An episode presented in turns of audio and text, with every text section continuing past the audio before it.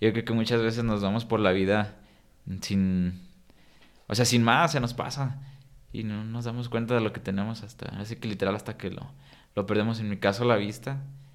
Y, y digo, por ejemplo, ahorita alcanzo a ver un poquito con el ojo derecho, colores y así. Y pues no manches, o sea, eso me ayuda un buen. Y lo valoro muchísimo y lo sigo aprovechando todo.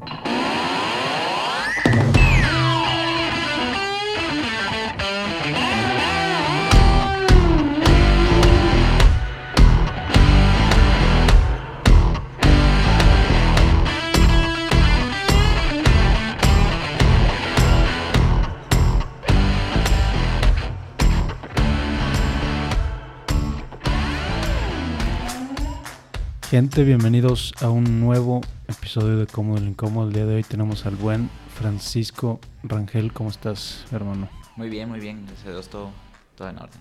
Qué bueno. Oye, pues muchas gracias por, por darte la, la, vuelta. Gracias a Ale por triangular la, la, plática. Y para empezar, pues platícanos que ahorita andas en pretemporada. Ahorita estabas diciendo antes de grabar que, que te andas preparando, andas echando este, pues no sé si preparación física, ¿no?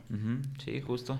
Sí, de hecho, pues arrancando el año lo mejor posible, ¿no? Empezamos con gimnasio, justo lo que dices, este, los sábados me doy a la tarea de ir a correr ahí un poco al Tangamanga 2. ¿Y cómo es, cómo es una semana de, de, entrenamiento? ¿Cómo es una, una semana en tu vida? Porque sé que, que también, o no sé si estás ejerciendo todavía de psicólogo, ¿O estudiaste licenciatura en psicología, no? Sí, sí, soy licenciado en psicología. Ahorita, bueno, pues mi día a día es este trabajar por la mañana de, de 8 a 3 ahí en el, en el CRE, en el Centro de Rehabilitación y Educación Especial.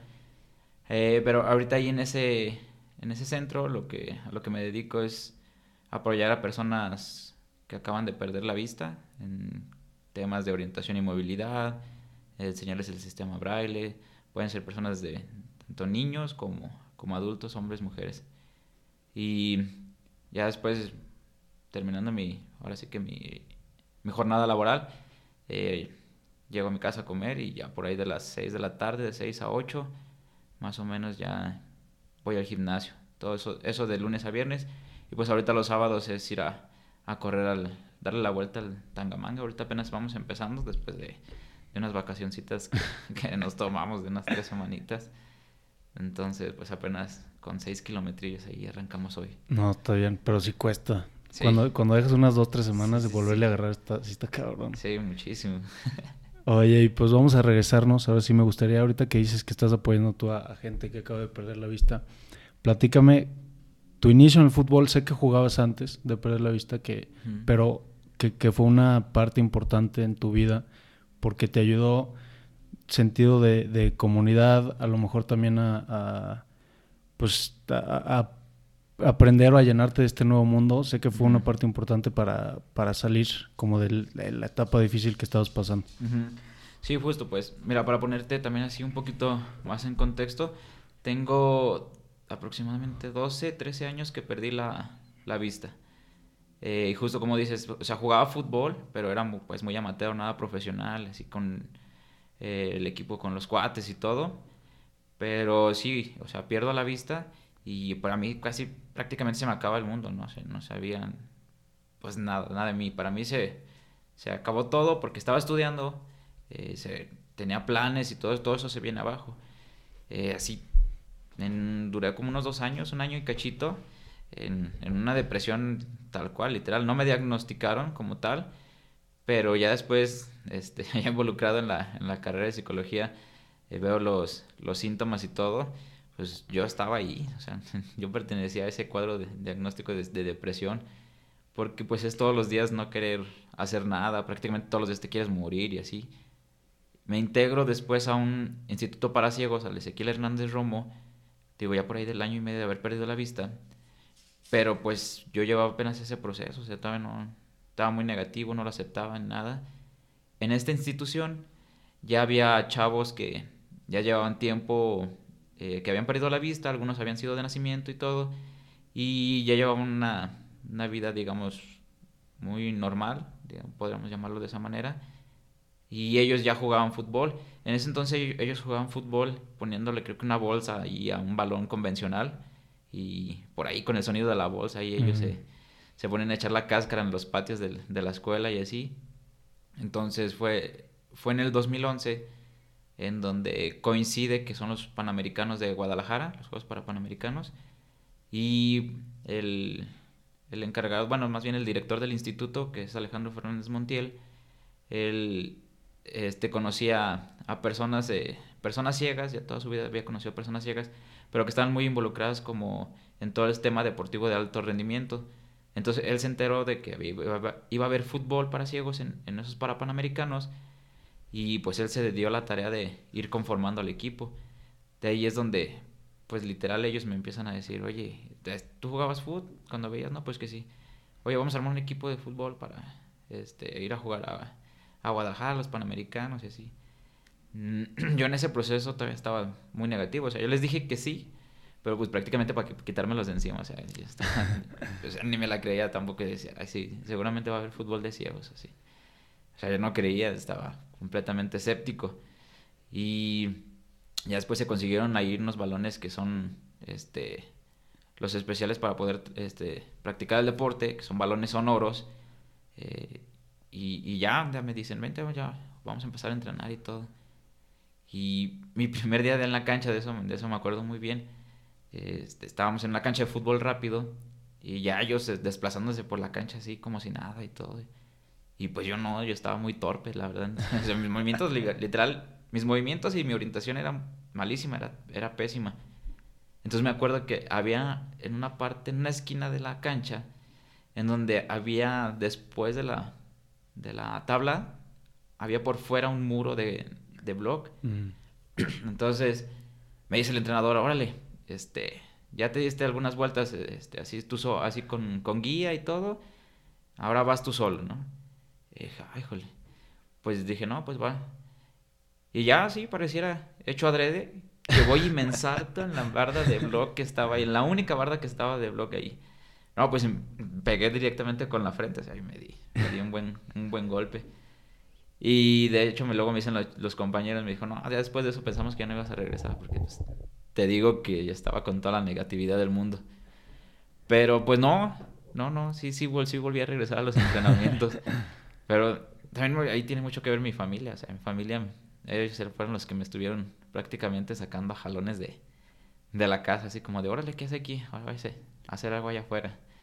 Entonces, yo, yo platico mucho esta parte porque yo les digo que yo aprendí a conducir un balón de fútbol para ciegos antes de saber manejar el bastón en la calle.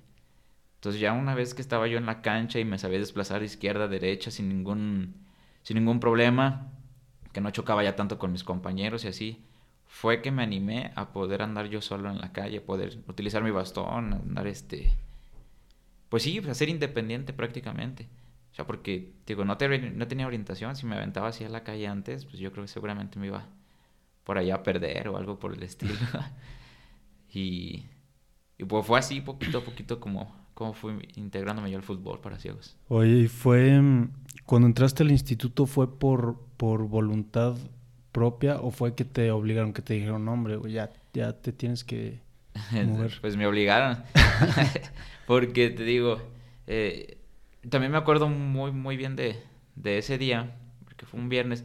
Mi papá trabajaba antes en, en una empresa en donde él era cobrador eh, era de cobrar, este, sí, de mensajería y, cobranza.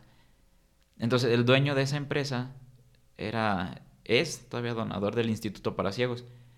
Entonces, por ahí llegó a oídos del, del dueño de la empresa que, que un hijo de, de, uno de sus empleados se había quedado ciego. Entonces, el señor se acerca con el papá y le dice, existe este instituto, pues para que lleves a tu chavo, ¿no?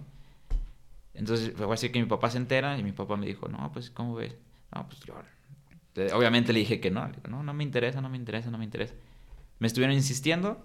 Después mi, mi mamá y mi papá se van a, a informar ahí al instituto. Le platican mi situación a, Alejandro Fernández. Y digo, yo, yo estoy muy agradecido con él. Porque literal, él en ese rato le dice, bueno, vamos a conocer a su hijo. Él va, era un viernes, era un viernes donde él va a mi casa.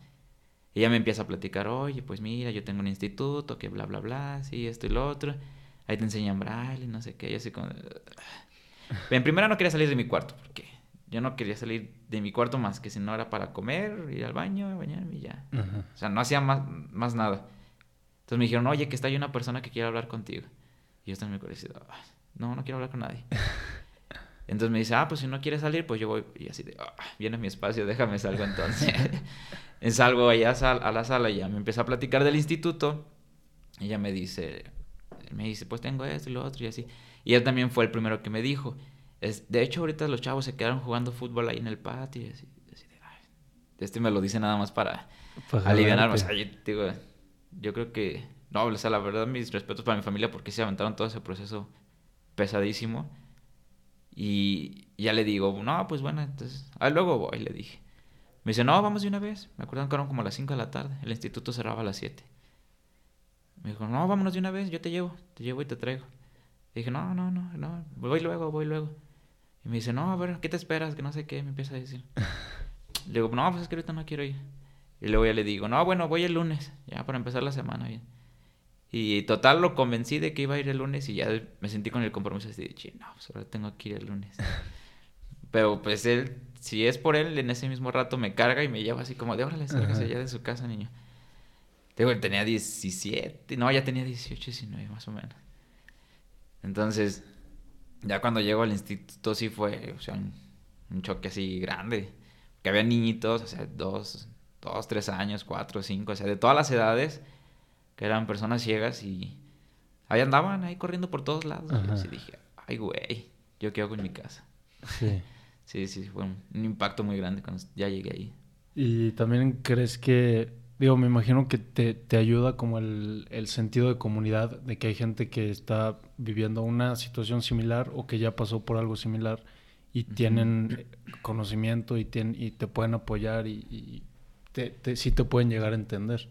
Sí, sí, justo fue eso, o sea, es que la verdad cuando pasa una situación de esta, bueno, en este caso el perder la vista, o sea, tus sentimientos los, los que más tienes son de vergüenza, de pena, del qué dirán, el miedo, este, literal, pensamientos suicidas, o sea, todos esos pensamientos, todo, o sea, se te cierra el mundo por completo, literal. Entonces ya cuando me acerco a una, pues como dices, una comunidad en donde todos estamos bajo las mismas condiciones, entonces donde digo, ay, güey, pues... Y luego, por ejemplo, en ese, en ese momento ya había chavos, que ahorita son compañeros míos de, equipo, ellos estaban estudiando la prepa, eh, otros compañeros más eh, ya eran adultos en, ese entonces, eh, ya estaban trabajando y, así. Y eso era, era, mucho de lo que a mí me dolía cuando perdí la vista, o sea, dejar de estudiar, ya no poder conseguir un trabajo, o sea, eso, todos esos pensamientos eran los que yo tenía.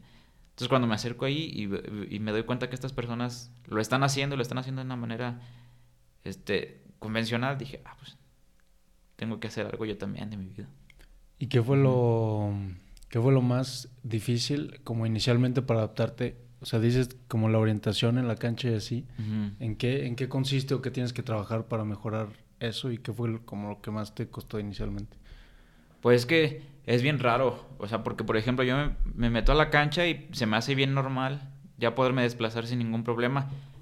Pero luego cuando me lo me lo planteas así como tú, o sea, como qué fue lo que hice, pues yo diría que practicar y como que sin, no sé si se vaya dando como de manera nata, porque te digo, ya ahorita en cancha entro y sí me doy cuenta eh, al momento de ir corriendo que en la cancha, que el, el sonido rebota en, las tablas mm. y, y sí te vas dando cuenta, el sonido, tanto el sonido como el aire, sientes cómo rebotan en la tabla y te das cuenta y te vas alejando. De ahí te vas, te vas dando cuenta cuando una persona va pasando a un lado de tipo lo mismo. De, y, no se ubicas la presencia, digo, es algo medio, medio raro, pero sí no, no conozco, digamos. Vamos, no, no, no, llegaba a la cancha y me decían, ahora vas a trabajar orientación y movilidad en, dentro de la cancha. Sino era como de, tú con la práctica ve identificando cositas que te vayan ayudando a ti. Porque también hay personas que, que, o sea, más bien no todos nos orientamos de la misma manera, creo yo. Hay algunos que utilizan más el sonido, otros más este, el sonido tal, tal cual de algún ruido. Eh, yo, por ejemplo, utilizo con el puro sonido del, del viento, el puro, sí, el puro rebote del viento en, en la tabla. Y así, entonces es un poquillo raro. No Sí. podría decirlo específicamente. Sí, no, que- sí. Sí, sí, sí. Sí, me imagino. Ok. Oye, ¿qué? ¿Tú de qué juegas?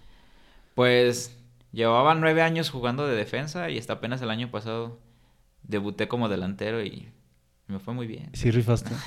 Sí, en la liga me llevé el campeonato de goleo. Ok. Pero cuando entraste, que empezaste y que tú, los primeros panamericanos a los que fuiste fue en Guadalajara, ¿no? Sí, Que pues tuviste pocos, pocos minutos de juego. pues nada, te podría decir. No jugué nada, Nada, nada. Nada, en Guadalajara no jugué ni un solo segundo. Antes de Guadalajara fuimos a, a un torneo de preparación en Río de Janeiro. Ahí por áreas del destino porque se lesionó tal, se le expulsaron a tal, tal, tal. Pues quedaba el Flies. Métanlo porque ya no hay más. Y jugué un minuto. Un minuto, dos a lo mucho. Entonces, ese previo, ya en Guadalajara pues, no jugué nada. O sea, sí, en ese punto, pues es que tú no llevabas tanto de estar entrenando y de estar como adaptando. Dos meses, creo. Sí, no marches, bien poquito. Sí, y sí, sí, me imagino que sí había una brecha, un- una diferencia muy grande entre el nivel de los que ya estaban jugando y tú que Sí. acabas de entrar. No, y yo pedí a Dios que no me metiera. yo decía, no, no, no quiero jugar. ¿Y por qué? ¿Qué era lo que te daba como más Miedo, nervios, o sea, un nerviosismo exagerado, o sea, de ese del que ya no controlas. Sí. Era un miedo de que dices, no, no, no, no. Se acababa el partido y decía, ah, qué bueno que no me metieron. ya ganaba, pues cuando- obviamente cuando mi equipo metía goles lo celebraba y todo, ¿verdad? Pero sí era un alivio no jugar en ese entonces. ¿Y había gente de aquí de San Luis que estaba en la selección? Sí, sí, te digo que en un- de hecho en un principio mm, Búhos empezó como selección. Mm, Sí, entonces nosotros éramos base de selección. ok. Era- ay, éramos como cinco, sí, como cinco o seis de aquí de San Luis. Y dos de Jalisco, creo que eran dos por ahí de Jalisco y Puebla. Que, que Búhos, para la gente que está escuchando que no sabe, es el equipo de aquí de San Luis, ¿no? Ujú, Sí, es el equipo de fútbol para ciegos aquí eh, del estado. Ok, qué Ujú. chido. Entonces era la base y ya se, se fueron eh, agregando gente de otros estados. Sí, porque también éramos poquitos, o sea, éramos poquitos aquí en San Luis. Entonces por ahí se dieron la tarea de ir a visorear a... Creo que... Sí, creo que fueron a los estados a visorear. Entonces ahí encontraron unos chavos de, de Jalisco y de Puebla. ¿Y se ha ido creciendo la, la liga o cómo estuvo el crecimiento, por lo menos de foot, para, de liga para ciegos, de aquí? Pues sí, sí ha ido creciendo desde, desde ese 2011 a la fecha. Ha ido creciendo porque éramos, de hecho en el primer nacional fueron como seis equipos. Ahorita la fecha hay, habemos 10, 11 por ahí. Por ahí más o menos. Han habido años en donde estados como por ejemplo Guanajuato meten un equipo y ya no se presentan al otro año, así. Pero ya mínimo, mínimo, ya los últimos, este, bueno, más bien los 10 equipos, 11 que estamos ahorita, nos hemos mantenido este, durante los últimos años. Y esa es la idea, ¿no? Que, que se mantengan los que están y que vayan saliendo más. Claro. ¿Y en qué, en qué momento sentiste tú ya que ya... o cómo, cómo fuiste sintiendo tu mejora a través del tiempo y en qué momento ya te ganaste tu titularidad en, en, el, en Búhos y en la selección y así? Pues después de los Panamericanos, eh, como pues a todos nos empezó a gustar el fútbol, eh, se decidió empezar con los torneos nacionales, que fue, no me acuerdo si en el 2012 2013, esa fecha te la debo, que se jugó el primer nacional. Entonces, como te digo, éramos, pocos aquí en San Luis, o sea, yo tenía que jugar sí o sí. Entonces fue con los nacionales justo eh, donde empecé como a sentirme un poquito más seguro, a agarrarle un poquito más la onda a lo que eran este a lo que era el, fútbol como tal. Obviamente pues con entrenamiento del lo más lo más frecuente que se podía, ¿verdad? Eh, pero sí, o sea, la competencia siempre es la que te va a hacer este, foguearte lo más que se pueda. Y fue justo con esos nacionales. Por ahí del 2013 se hace una, un evento internacional aquí en San Luis, en donde se convoca como selección a Brasil, Argentina y España. Y creo que ese torneo es el que a mí me sirvió para, a nivel selección, irme empezando a ganar la, la titularidad. Esa vez sí nos, nos dieron una paseada bien y bonita. pero justo, o sea, como si llega a ser un deporte de, de- de contacto, entonces ahí en ese, en ese torneo también me tocó una buena revolcada en cuanto a choques y descalabradas y todo. Entonces fue así como de, pues, bueno, sigo vivo después del torneo, entonces no pasa nada. ya se me quitaban eso, ese miedo y ese nerviosismo exagerado que tenía. Y ahorita ya, pues en los últimos, por ejemplo, panamericanos ya les fue, quedaron en tercer lugar, ¿no? O sea, la selección sí se ha ido desarrollando porque, digo, no sé, tú me me imagino que en otros países empezaron con este desarrollo de jugadores y así antes. Entonces México ha tenido menos tiempo. Sí, de hecho hemos tenido este pues poco tiempo a comparación de lo que tú dices. O sea, aquí desafortunadamente o afortunadamente también tenemos a los dos mejores del mundo, que es Brasil y Argentina, tal cual están uno y dos rankeados. Entonces, nuestro fogueo siempre es contra ellos. Mm. Eh, entonces, eso nos ayuda muchísimo porque pues si quieres mejorar, pues solamente enfrentándote a los mejores, ¿no? Y, y, lo que mencionabas de ahora de, de, Lima, sí, o sea, el desarrollo que, que, hemos tenido. De hecho, ese año, 2019, dos meses antes de Lima, fuimos a Sao Paulo en una Copa América y ahí también quedamos en tercer lugar. Le ganamos el tercer lugar a Colombia, que también es un equipo bastante, bastante, bastante fuerte. Y se repitió en, en Panamericanos. Le volvimos a ganar a Colombia eh, ese tercer lugar. Entonces, sí, o sea, sí hace, hace falta mucho más trabajo en, el fútbol mexicano, pero también sí hemos crecido mucho y hemos dejado, en cuanto, por ejemplo, a instituciones como CONADE, que son los que ahora sí que reparten el queso para cualquier deporte. En los últimos años hemos dejado muy buenas impresiones y siempre tenemos la presión de ellos porque de hecho somos el equipo, este, el deporte en conjunto, el único deporte en conjunto en ahora sí en deporte adaptado, que hemos ido a unos Juegos Olímpicos. Entonces, nos tienen así, o sea, sí nos meten presioncilla para que sigamos este, también nosotros mejorando. Oye, en esos Juegos, ¿cómo te fue? ¿Cómo fue la, la, vivencia? O sea, en la cancha y fuera de, porque me imagino que estar en la villa, estar la interacción con otras delegaciones, no sé si con otros deportes y así, ha de estar muy chingona, ¿no? ¿En Olímpicos? En Olímpicos. Sí, la locura y luego fue en, en Río de Janeiro y está, la verdad está bien bonito desde el que te entregan tu maleta donde vienen todos tus uniformes. Está, está, se siente muy chido desde que abres tu maleta y todo, todo a tu talla, todo lo que tú necesitas para poder viajar a, a esa competencia. Y lo que dices, ya cuando llegas a una, a una villa olímpica y pues ver a los, a los mejores atletas del mundo ahí, pues la neta sí está, está de locos. Y está muy chido. De pronto ahí, este, pues bueno, en lo personal yo no, yo no sé hablar bien inglés, pero pues aún así te acercas con, con las personas y ahí a señas, ¿no? A lo que sea, empiezas ahí. Y está muy chido. Entonces también se da una dinámica ahí de, de intercambio de, de pins. Nosotros la delegación, a toda la delegación nos entregan como unos, unos 50, 60 pins mm. para justo hacer ese intercambio y pues ahí convivir un poco con, con los demás atletas y todo. Y es bien bonito, imagínate pues desde la inauguración que fue en el Maracaná y estaba llenísimo. Y mucha gente, desde que estamos en el túnel, gente este, cantando el cielito lindo, decía, mexicanos ahí. Y bueno, manches, mexicanos estamos por todos lados. sí, sí, sí. Y estaba, o sea, eso está muy chido. O sea, la verdad son cosas que, que se viven, o sea, es difícil de explicar. son cosas que, eventos que los vives y los tratas de disfrutar al máximo. Y ahí en, en, en cuanto a resultados, o sea, ya en jugando, como ¿Fue ahí donde quedaron en séptimo? Sí. Sí, ¿verdad? Sí, ahí quedamos en séptimo y pues la verdad como equipo sentimos que eso fue un, ¿cómo se llama? un resultado pues negativo para nosotros. Nosotros, creo yo, sí traíamos nivel para poder mínimo haber quedado en los primeros cuatro de mínimo. Ok. Entonces sí lo sentimos como un poquito ahí negativo el resultado. Pero fuera de eso, la experiencia perrísima, ¿no? No, de lujo. Pues también imagínate, la cancha literal era un estadiecito de, para ocho mil gentes y todos los partidos llenísimos. De hecho, el partido que más vendió fue el de México contra Argentina.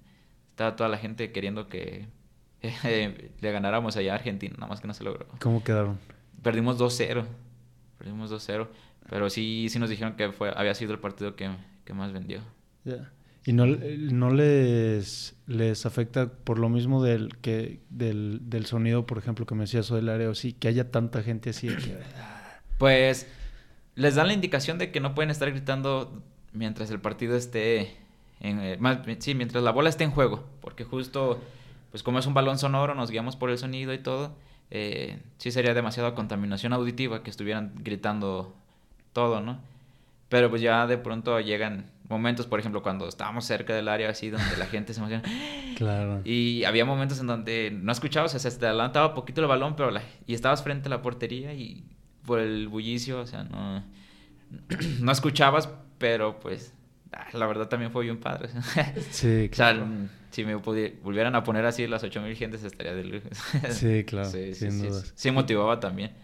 Y en, en, la villa sí hay chance de, pues, de cotorrear con otras delegaciones, otros, e, otras elecciones u otros atletas de México. Sí, sí, sí, sí, hay, hay chancecillos de, de todo, por, por ratitos, ¿no? Por lo general, cuando son esos eventos, tenemos un día de competencia, un día de descanso, un día de competencia. El día de descanso vamos a entrenar, pero pues ya no es la misma exigencia de un, de un partido, entonces ahí es donde hay un poquito más de oportunidad de de hecho, tienen un área ahí como de, de juegos en donde tienen billar, este, pues para los que ven ahí hasta. Xbox y todo ese rollo. O sea, hay un área de juegos en donde puedes echar el cotorreo con los demás. Ok. Sí, sí, sí, está de lujo. Qué perrón. Y, sí, está chido. Y este fue como tu desarrollo en el, en el fútbol. Ya fuera de, de la cancha, ¿cómo te, te, ibas sintiendo tú en tu adaptación? ¿O en qué punto ya, ya te sentías tú pues seguro o bien adaptado? Pues a mí lo que me ayudó un buen en este sentido estar en una selección fue, fue la disciplina. Porque ya, ya después yo retomé mis actividades este, educativas. Ya había estado, ya estaba en fútbol y así, entonces ya quería un, no me quería quedar con la espinita de, de seguir estudiando. Entonces retomé este preparatoria, que fue en lo que me había quedado en su momento. Tuve que retomar preparatoria en una escuela regular. Y después la, la licenciatura. Y en lo que me ayudó fútbol fue justo en, en ordenarme como en tiempos y todo. Por ejemplo, como todos los días entrenábamos, es, tenía muy poco tiempo para poder hacer tarea. Entonces, de pronto lo que hacía en, pues, en ratos libres ahí en, en la escuela, en la facultad, horas muertas, adelantarle a trabajos o así. Porque literal salía a veces, hubo un tiempo donde también tuve que trabajar, estudiaba, trabajaba y luego entrenaba, entonces no tenía a veces nada de tiempo y pues la verdad toda esa disciplina pues me lo dio el, el fútbol, esa, esa de organizarme y todo ese rollo, pues lo fui aplicando en mi vida diaria. También tenía que estar siempre como que al, al día con, con, con, las tareas y todo, porque en los, en los tiempos que pedía permiso para viajes, que me tenía que ir como 15 días, este, los profes por lo, si quedé en temporada de exámenes, mm. Este, no sé si los últimos días que en los que no, iba a estar, era temporada de examen, me adelantaban el examen 15 días. Entonces, pues tenía que estar ya, ya listo, o me encargaban un trabajo antes de que me fuera o así. Entonces, sí tenía que, que estar ahí como que bien, bien, bien organizado con todo eso. ¿Y hace cuánto acabaste la, tu carrera, tu licenciatura? Mm, tres años. Hace tres años. Hace tres años, sí. Ok, qué chingón. ¿Y hiciste, no sé si este año o después hiciste un, diplomado o como especialización en, en ¿qué fue? En intervención en conducta suicida y tanatología, una ¿Fue, ¿Fue este año? Eh, sí, este, el 2000, el año pasado. El año pasado. Sí, sí, sí, sí. ¿Y qué, cómo te fue? ¿Eso fue aquí mismo en San Luis? Eh, sí, bueno, sí, lo tomé en línea. Ah, ok. Ese lo ofreció... ¿Cómo se llama? Se me olvidó el nombre completo, es que tienen nombres muy, muy grandes. Pero esa es una escuela ya de, de Guadalajara. Ok. Y pues me fue bastante bien. De hecho, pues el tema, el tema del suicidio es algo como que a mí me llama mucho la atención. En el sentido de que hay muchos casos que la verdad sí se pueden prevenir, si son detectados a tiempo, o bien si no son ignorados tan demasiado que, que, que luego, se, luego se llegan a consumir. Entonces, pues es un, un tema que me gusta mucho. Y ahí ya con toda la experiencia que tienes, se, no sé si hay alguna como plataforma o para que gente que está empezando se acerque a gente ya con experiencia contigo para, pues, para platicar y para compartir experiencias y demás. O sea, no sé si ahí mismo en la, escuela en la que estuviste o si hay alguna forma de, pues, de compartir como conocimientos y experiencias con, con chavos que, o chavas que han pasado o están pasando por algo similar? Pues, ha de haber, pero no, yo no conozco ninguna, pero seguramente sí ha de haber algunos grupos en donde justo sea, esa sea la, la finalidad de, de, de, compartir como tipo especie de terapia de grupo algo por el estilo. Pero no, yo no, no las conozco y la, ahorita no Ok. pertenezco a alguna. Ajá. En el, o sea, se quedó, por ejemplo, con el diplomado sí se quedó ahí un grupo de, pues de, podríamos decirlo, de apoyo en cuanto a colegas y así, oigan, tengo tal caso, así, así, como Mm. podemos trabajarlo y así. Pero tal cual como experiencias este, de personas y así, no. Ahí por ahí tenía antes un proyecto con una con una amiga de la facu que decía, ¿cómo se llamaba? Se llamaba el Café de la Muerte, que era justo en un café, literal, este hablar todo sobre el tema de la muerte, de que se hubiera un poquito de, de, de terapia de grupo, entonces estaba chido también ese. Ok. Ujú. Oye, ¿y ¿qué, qué sigue ahora en estos, en estos próximos años? Porque se viene París. Ujú. No sé si te- estás, lo tienes en mente, París. Sí, sí, sí, claro, para todo el equipo está, está en mente París, pero pues para eso tenemos nuestro, ahora sí que nuestro proceso de clasificación empieza este año, Ok. que es en una Copa América de, que va a ser en Buenos Aires. Esa Copa América nos va a dar boleto de clasificación tanto para Juegos para Panamericanos y Mundial, que es el próximo año. Y ya en, el- en Juegos Panamericanos, pues ahí es donde se juegan los boletos a París. Entonces, tenemos, tenemos que trabajar fuerte porque desafortunadamente ahorita todavía creo, solamente hay dos boletos este, para el continente americano. Y te digo que nos enfrentamos a Argentina Brasil y Brasil. Argentina. Brasil y Argentina, uno, uno y dos del mundo. Entonces la tenemos complicada, pero no, no, no imposible. Claro. La verdad. En, en cuanto a Argentina, creo que Brasil sí todavía está un, un escaloncito arriba de todos. ¿Y, y por, por qué, por qué será eso? ¿Qué, qué, ¿Cuáles son como los factores o aspectos que, que hacen esa selección de Brasil superior a, a todas? Mm, La verdad no lo sé, no sé si nazcan ya jugando fútbol sí está, está loco, si, si algún día tienes oportunidad de ver un partido de ellos, dices, no, Sí. estos, estos, estos güeyes sí ven o qué están haciendo, o sea, o sea, cuando crees que ya les tapaste todas las, las jugadas que puedan hacer, se, se inventan un y te hacen otro gol. Pero eh, ellos ya también, ya, como el mismo desarrollo de fútbol que ya tienen, está tan avanzado que ya muchos jugadores de ellos, mínimo todos los de selección, viven del fútbol. O sea, ellos ya tienen un, un sueldo fijo, ya viven de patrocinios, ya viven de... Ahora sí que de- como cualquier jugador profesional en fútbol, soccer, digámoslo. Entonces ellos ya viven así. Y la infraestructura que tienen también está cañoncísima. Por ejemplo, jugamos en Sao Paulo este, la Copa América, te digo, del 2019. Y no, hombre, impresionante. O sea, tenían su, su cancha de fútbol de ciegos hasta techada con grasa. O sea, otro estadio. O sea, y creo que tenían dos, una cosa así.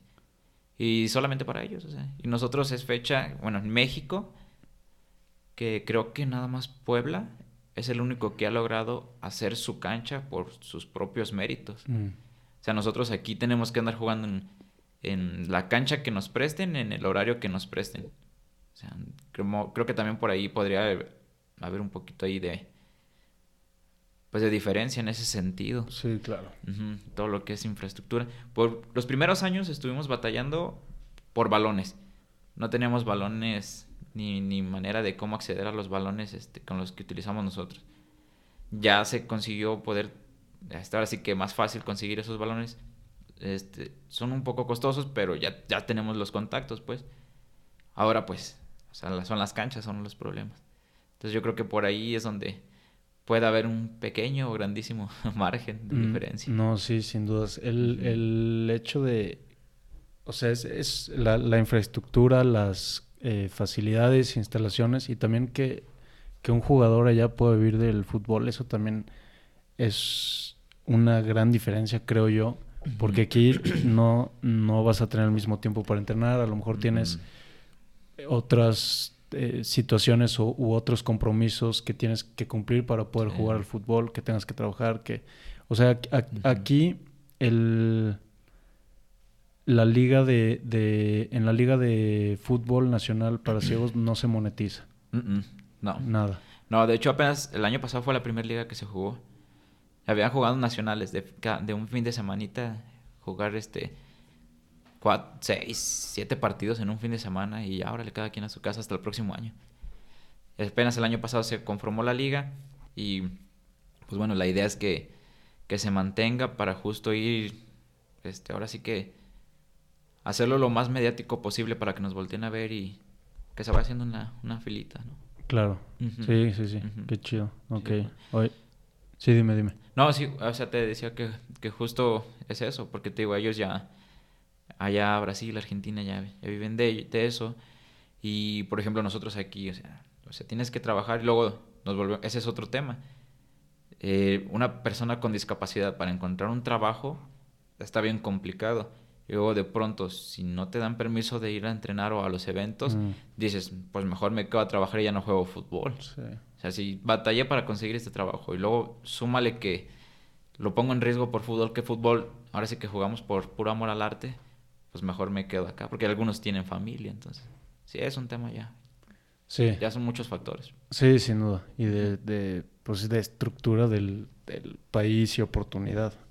Sí, sí, sí ya son temas tal vez un poco muy ajenos a nosotros, pero el chiste también es eso, o sea, también nosotros ya dejar un camino trazado, porque no vamos a hacer, o sea, lo que decías, a lo mejor a mí me ayudó mucho el fútbol y pues la idea es de que no solo a mí, sino van a venir más personas, no voy a ser el, último ni el único ciego que va a eh, vivir una situación de esa manera y si a mí me ayudó, pues puede que le ayude a los demás y que le batallen lo menos posible, al menos hasta donde ya estamos nosotros, que batallen lo menos posible. Sí, eso está muy padre porque no es lo mismo un, un niño o una niña que empiece ahorita a hace 10 años como a ustedes les tocó a lo mejor o hace 15 años. ya el camino está más abierto, ya hay más conocimiento, más experiencia. Y pues por lo mismo, a lo mejor ya va a haber más nivel. Y que justo hasta solo, hasta tan solo por salud, ahorita que estoy trabajando ahí en el CRE, llegan muchas personas adultas que han perdido la vista por, por diabetes.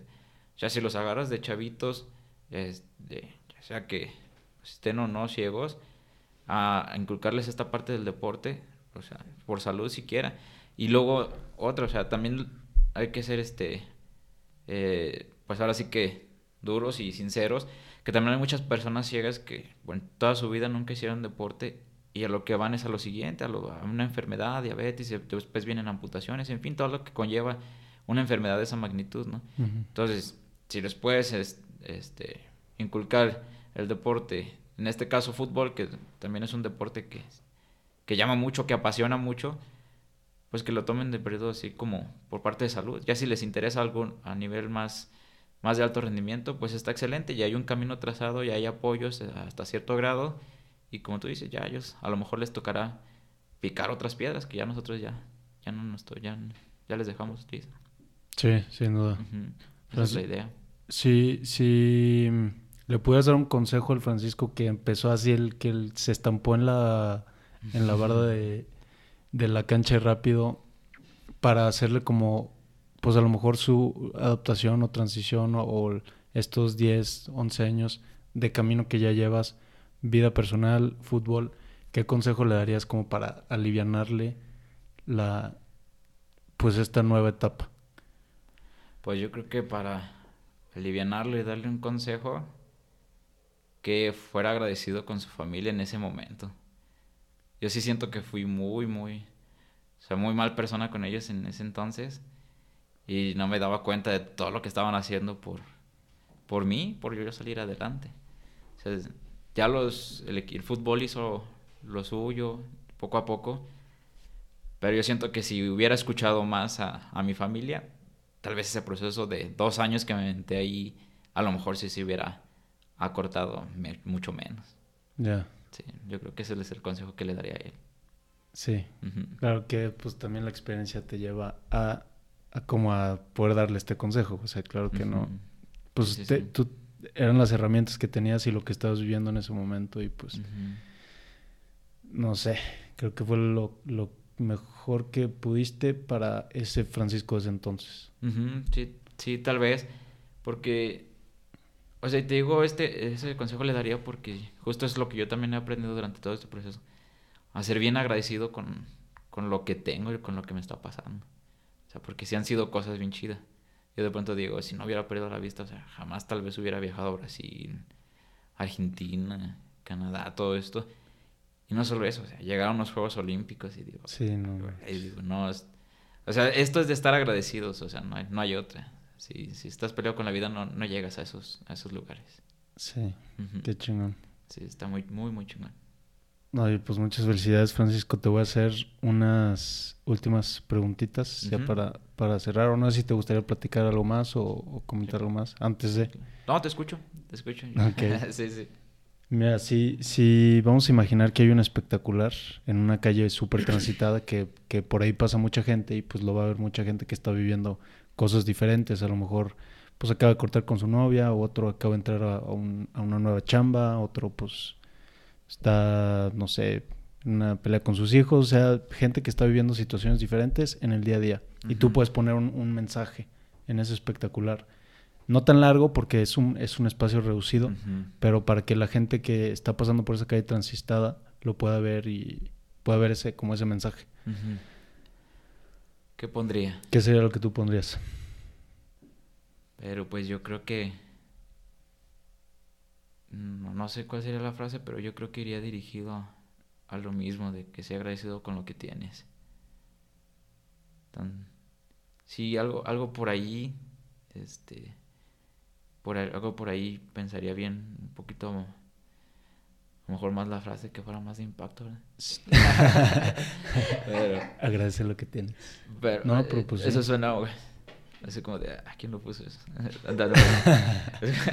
pero no, o sea, pero sí iría dirigido a como ese tema, o sea, yo creo que muchas veces nos vamos por la vida sin, o sea, sin más, se nos pasa y no nos damos cuenta de lo que tenemos hasta, así que literal hasta que lo, lo perdemos, en mi caso la vista y, y digo, por ejemplo, ahorita alcanzo a ver un poquito con el ojo derecho, colores y así, y pues no manches, o sea, eso me ayuda un buen y lo valoro muchísimo, lo sigo aprovechando todo. Entonces, digo, sería algo así de, de agradecer, pero no sé cómo sí, formulada la frase. No, pero pues sí, sí, sí me hace sentido.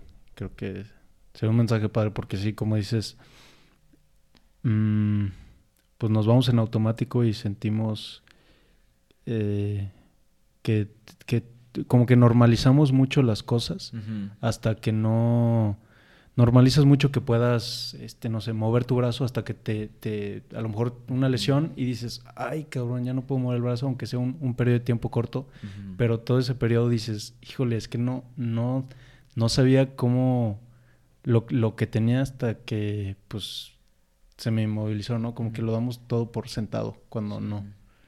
Como por ejemplo lo que dices, o sea, si, si lo va a ver una persona tal vez que lo que me decías, a lo mejor lo cortó la novia y tal, va al trabajo o algo X. Pero dices, a lo mejor tienes trabajo, a lo mejor lo cortó la novia, pero va en su coche.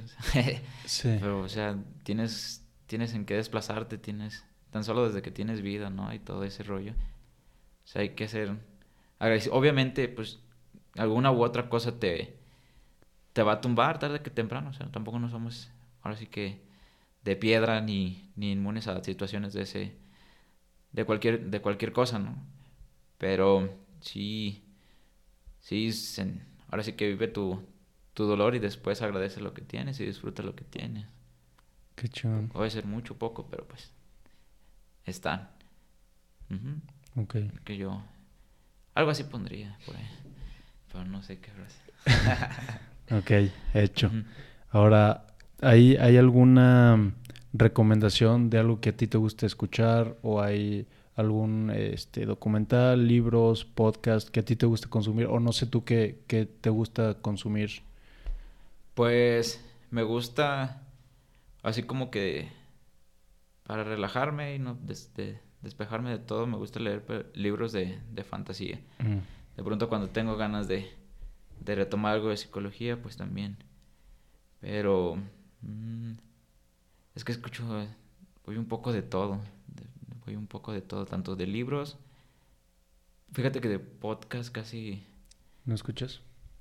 No, porque conozco, la verdad, poco, he conocido pocos podcasts, entonces ahí sí no, no, no conozco, no conozco muchos documentales, de pronto también me pongo a ver de todo un poco, la verdad es, pues ya, es que ya Juegos de Tronos ya todo el mundo lo, lo vive.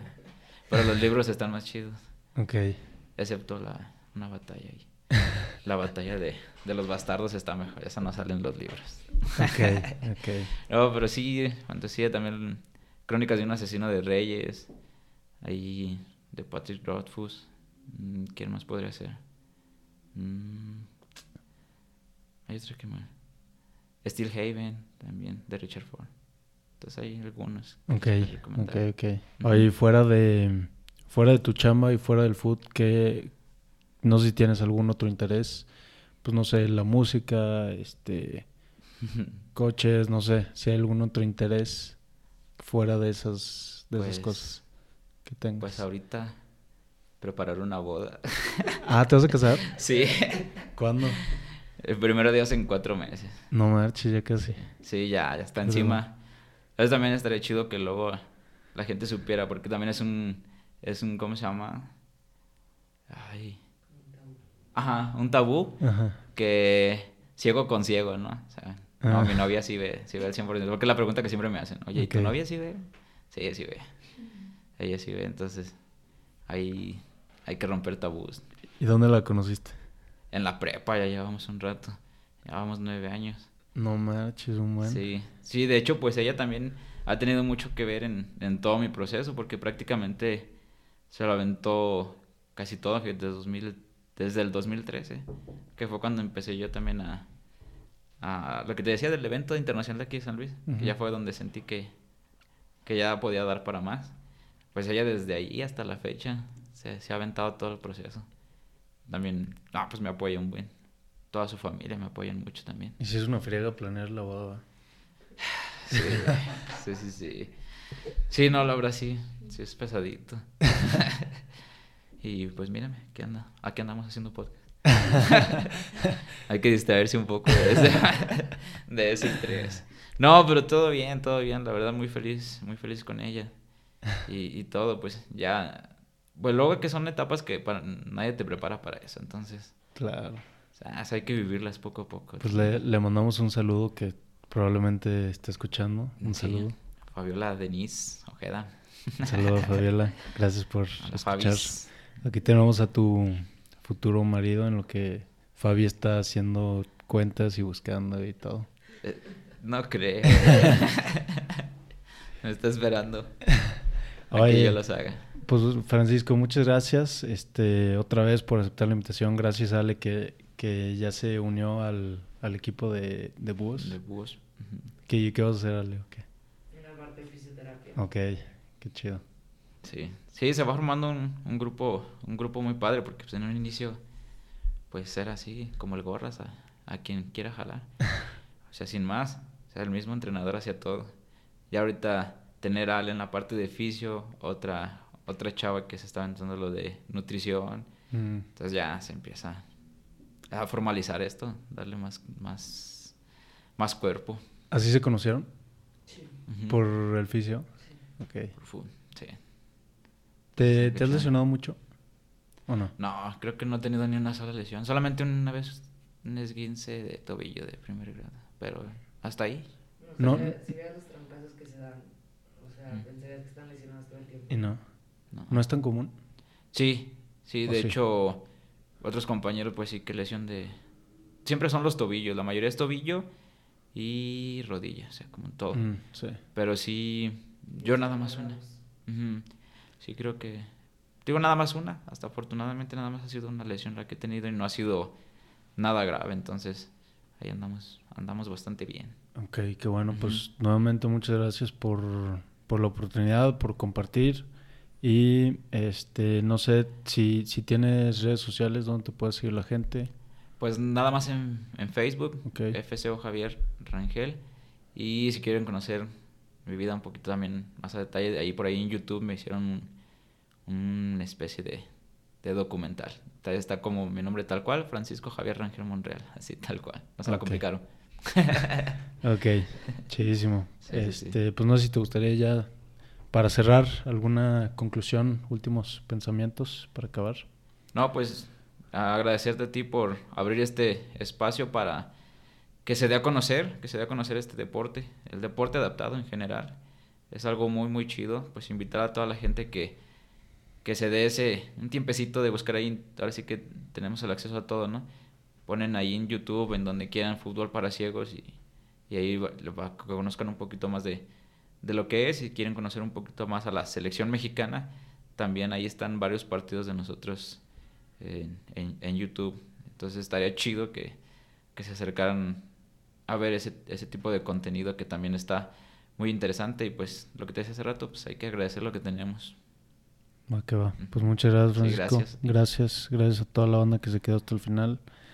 Y vámonos.